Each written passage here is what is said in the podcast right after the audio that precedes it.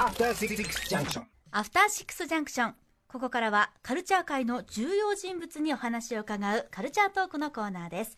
今夜のゲストは女優、歌手の原田知世さんです。よろしくお願いします。よろしくお願いします。はい、もうね、先ほどオープニングトークからもう私がもう地に足がついてない状態でございまして、なかなか様子がおかしい瞬間が多々出るかもしれませんけど、ご容赦いただいて、なるべくあの失礼ないようにね、えーしたいと思います。ありがとうございます。えーということで、原田さん、来週水曜日の28日ご自身、お誕生日に、はい。はい、えー4年半ぶりのオリジナルアルバム、ルールブルーを発売されるということで、はいまずはアルバムの完成おめでとうございます。ありがとうございますは本当に久々のアルバムということで、そうですね。うん。はい。あのオリジナルは久しぶりなので。はい。はい。後ほどこのアルバムについてもですねあの結構あの僕もゆかりがあるというか、はい、あの知人でもというか一緒に曲作ってる堀米貴樹さんとか、はい。えー時あさこさんなんても参加して後ほど、ははい。いお話伺いたいと思うんですが、えー、とこれやっぱ私歌丸の番組に原田さんお越しいただいたとなるとですね これどうしてもちょっとキャリアの初期の段階から そこからかよという話をちょっとさせていただいてもよろしいでしょうか。はい。えー、と実は私昨年あの角川シネマ新宿ですかね、であのはい。開催されてくださいましたね。あいやいやありがとうございました。あに認識認識がもちろんです。あの前の方にお世話になってね。なんかご挨拶が結局できなくてあの時。ああ、はいそうそうそういうあそういうことです失礼しましたかあ急に私えっ、と 遡ってガチガチになっておりまして音楽と私の、えっと、セルフカバーアルバムの、えっと、リリースパーティーという形でえー時をかける少女と、えーミニコンサートがあってとはい。させていただいて私おります。最善であそうですそうかなんですよ。それであご挨拶しでねこうでもずっと見てましたいや。いやいやいやあのもしもし私そうやってさんいらっしゃるっていうのはあの伺っていたので、すみません。わざわざお忙しいのに。とんでもありがとうございまはす。原田さんに認識されてると知ったらもう即座に後ろの席にこう移ったあたりなんですけども、はい。えー、でもその時に本当にあのもちろん東京かける少女も私もう何何十回目かだと思いますが拝見してその後にあの壇上で前か前にあのコンサートのと最後のところであのサプライズ出演という形ですかね、はい。えー、と劇中であの深町和夫役を演じている高柳良一さん、はい。ね。えー、と登壇されて、はい。花束渡してというあのくだりでもう、僕もそこで泣いてましたからねもうね。ああそうですか、はい。嬉しいです。いやーで高柳さんとそこでのお話で、うん。今でもあの家族ぐるみでもお付き合いがあるというようなお話を、すね。あのはい。そうです。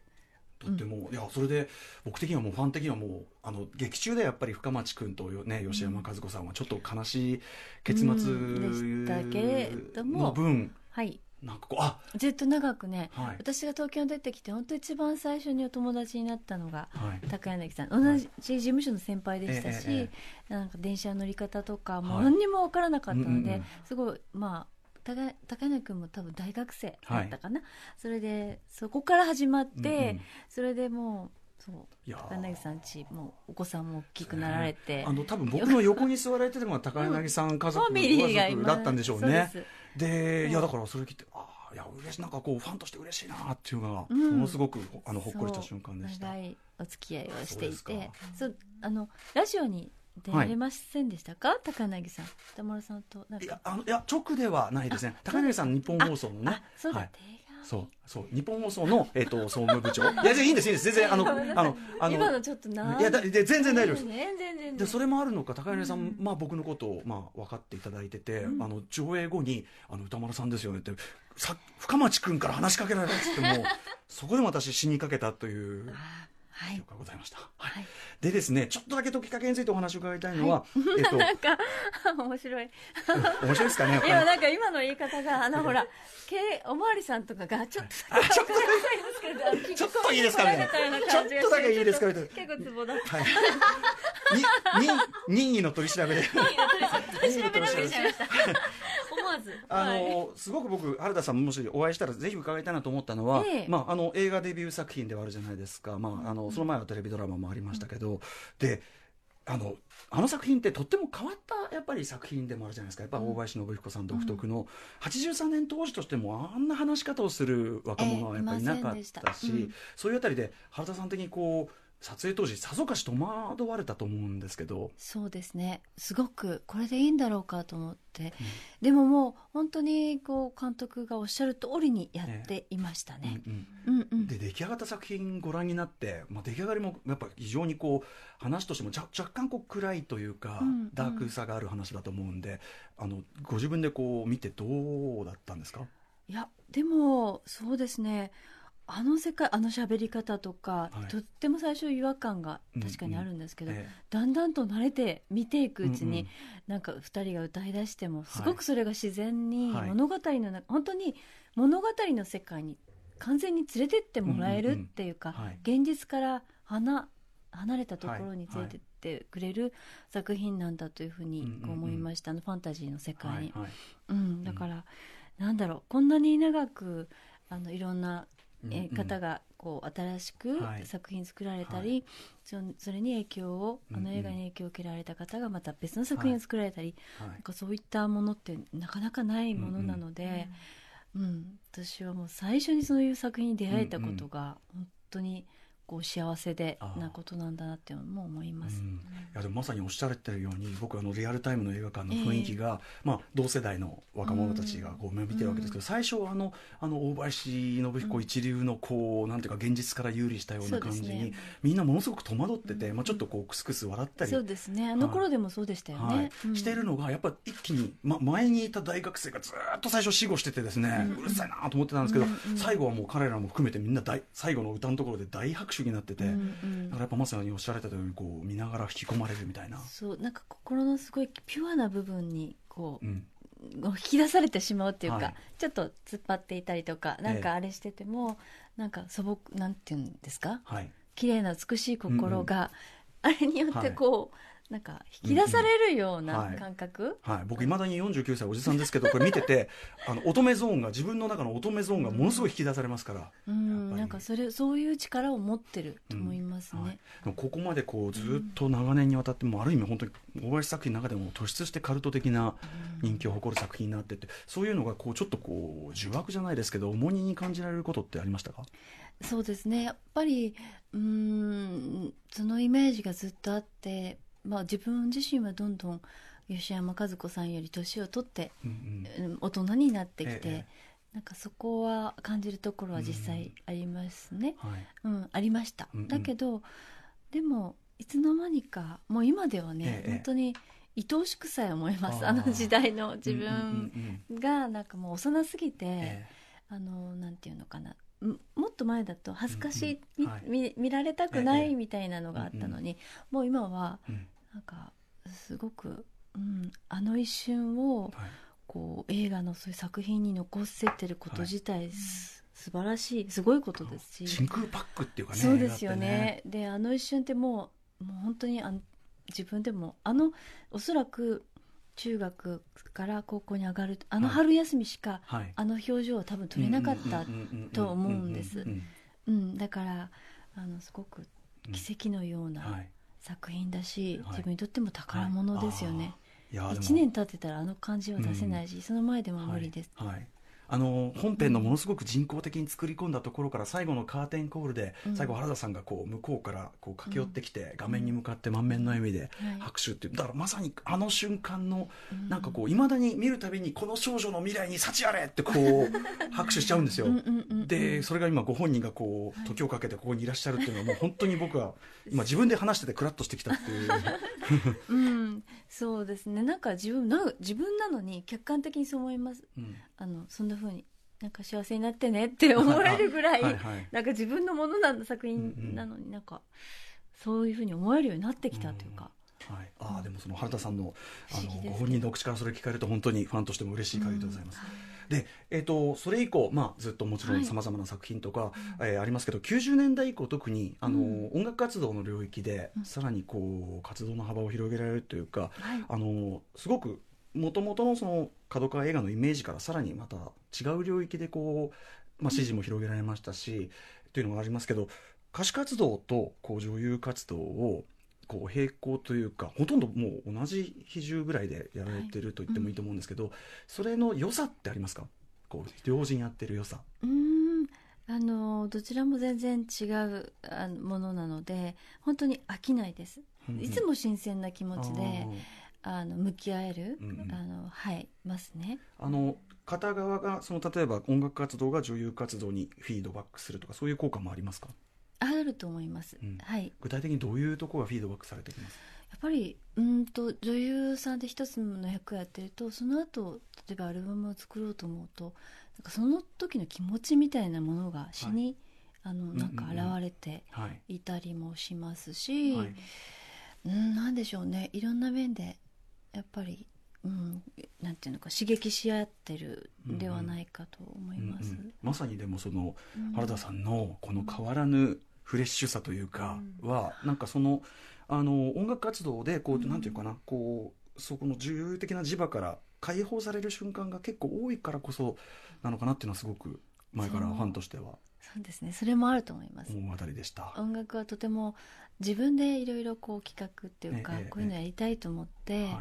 あのアイデアを出したりしながらあのこう表現できる場所なので自由でですよね。はい。いやーこれもね一個一個の作品についてね本当は伺っていきたいんですよ、あのあと「時をかける少女」からの例えば細田守監督の「お邪魔女ドレミ」のね第40話というこれ名作回として知られてますけどこの話も聞きたいしとかあるけど これは無理なので、時間がね、はい、あとちょっと。僕あの85年のアルバムの「パバーヌ」というアルバムがもうめちゃめちゃ好きで。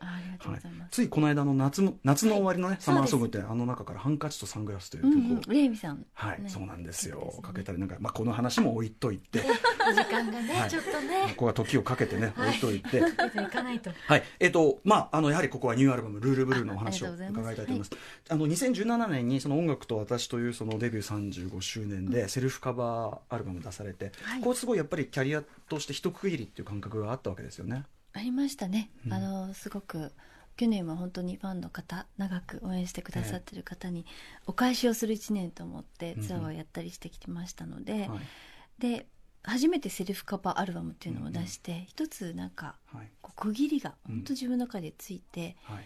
なんだろう肩の力がふーっと抜けたんですね。おお、ん。今までのキャリアっていうのがや,、のやっぱこう蓄積みたいのを一旦リセットっていうリセットしてもうゼロに戻るぐらいの気持ちうんうんになれたので今年はもう本当にあの伸び伸びとあのある意味こう新鮮なまた新鮮な気持ちが湧いてきて女優の仕事も、まあ、アルバムも作れたかなという。はい。気がします、あのまさにその、えっと音楽と私のリリースパーティーのその、えっと角川シネマ新宿の時もはい。あのときめきのアクシデントってね、うん、そうです、もう何十年ぶりに歌ったんですけどね。なんですよね。あの曲すごくいい曲最高です。最高です。大好きです。はい。もうあの木杉隆夫悦子しあの指定のもう名曲ですよね。はい、今後ろ流れてますけど、はい、でもこれは改そう改めてときめきのアクシデントまで入れたということはこれは相当原田さんの中で一個太い線を引いてるなっていうのがね、うん、あれは本当にファンの方に、うんあれやってくださいって方すごくずっと言われてきたんです、はい。で私もすごく好きだったのでただええ。タイミングどこでやればいいかっていうのをええ。ずっと考えていて、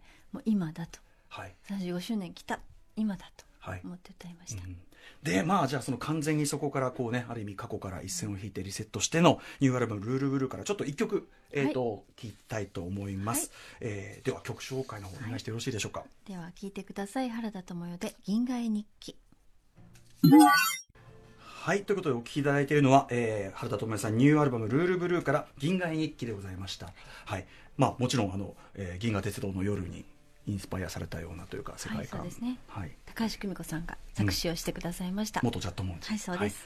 今回そうまさに今おっしゃったように、えっと、作詞陣ね、はい。あの伊藤五郎さんとの、まあ、コンビネーションプロデュースワークっていうのは引き続きですけどあの作詞陣に結構また多彩なというか、はい。あのメンツが。例えば、えー僕も一緒に曲を作ったことのあるキリンジの堀米貴樹さんとか、はえーあとまあ時あさこさん、ね。はい。えーまあ、僕の仲良しチームだとこの間モノンクルあの、うん。あのこの番組も来ていただいてスタジオライブはい。はい。角田さんとかですね、はい。この人選とかっていうのはどういう？はい。ディレクターのあのユニバーサルのディレクターさん。はい、ディレクターの。キリンジのディああまさに斉藤さんが、はい。そうです。はい。斉藤さんが。どうも。はい、どうも。どうも。だろうっていう。毎度。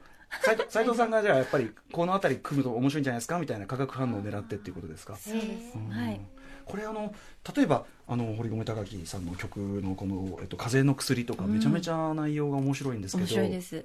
これな、はい、うん。なんかこれまでのオリジナルってあの割と自分で全部詩を書くことが多かったんですけど、でもあのきっと他の方に書いていたことでよりこう自分が知れない面とか、うんうん。あの見せみあのこう引き出してもらえるんじゃないかっていう思いはまずあって、はい。で今回はその、まあ、短編映画を一つ一ついろんな方に、まあ、作ってもらうような気持ちで、はいはい。それで、まあ、私をイメージしてあのそう物語というか詩を書いてくださいっていうことを皆さんにはお願いをして、そういうリクエストを出して書いてもらったので、あ。まさに本当にあこういう歌詞になるんだっていうか、自分だったら絶対この世界観を書けないっていうものばかりで、すごく新鮮へでー。どういうふうに歌ったらいいかなとかうん。いろいろ演じる気持ちが女優の部分みたいなのが出てきて、うんうんうん。あ のそれもとても楽しかったですよね。確かに一曲一曲、結構はっきりとした世界観がありますよね。映像が浮かぶものがすごく多いので、うん。ちょっと演じるみたいにじゃあそれぞれの例えば堀米さんだったらね、ほまあ、ある意味原田知世さんに歌ってもらうならってお題をもらって出てきたのがこの風の,、薬。うんとかね、うんこれ風の時にでも風の時のこうなんていうんですかねふわふわした、うん。ちょっと現実じゃないような感じみたいなのをうん歌うってこれやっぱ堀米貴樹さんらしい目の付けどころ。さすが引っ越しの歌とか作る男だっていうお母さんって歌ったの初めてかもあ言葉を、なるほど。あそうですか、うん。これやっぱりそうですもんね。割とこう子供役っていうかうんうんうん感じですよね、なんか思春期なのかなんとも揺れ動く感じがしますね、思うにやっぱりその原田さんという素材を受けてもしもし僕も歌詞書くとしたらやっぱり多分原田さんが演じるならみたいなのがあるから今さっきおっしゃられた一曲一曲演じる感じっていうのは多分その一旦外に投げたからやっぱ出てくるものって感じがそうですね。刺激をもらって出てくるっていうことかな、はい、いやなんかまただからあの今までにないこれも最近のアルバムとまた全然違う感じだったんで、うん。はい。めちゃめちゃ素晴らしかったです、ありがとうございます。はい、はい。改めて発売日など、えーいきますね。はい原田知世さん4年半ぶりのオリジナルアルバム「ルールブルー」は来週水曜日お誕生日でございます、はい。11月28日に発売されます、えーそして来年1月28日月曜日、えー夜しん？月曜日の夜7時から、えー NHK ホールにてコンコンサートが開催されると、えーそちらのチケットの一般販売も、えー28日水曜日から開始ということでございます、えーということで28日じゃあ次28日月曜日は私がこの番組休むということで。いや本当に休む予感しかしないので、ちょっとそこはなんとかなんとかしてください当然のように来ないとかそういうことね無断で来ないとかそういうことね。これあのなかなか難しいお願いかもしれませんけど、ライブコーナーがあるんですよこの番組、うん。あのこの間のその角川島の時のあの、伊藤さんとのあのあれでギターでも素晴らしかったんですけど、そんなようなことをお願いなんていうのはこれは、はい。またいつでも読んでください。私がもしそれまで生きていればなんですけど、いえ。はい、この後すぐにねもう息が絶えるかもしれない。原田さんが出てた瞬間にバタリという。息が絶えるかもしれないですね。困りましたね。長生きしましょう。ぜひちょっとまたあのお越しいただければ幸いです。はい。えーということで女優歌手の原田知世さんでした。ありがとうありがとうございました。あ。りがとうございました。ありがとうございました。After Six Junction.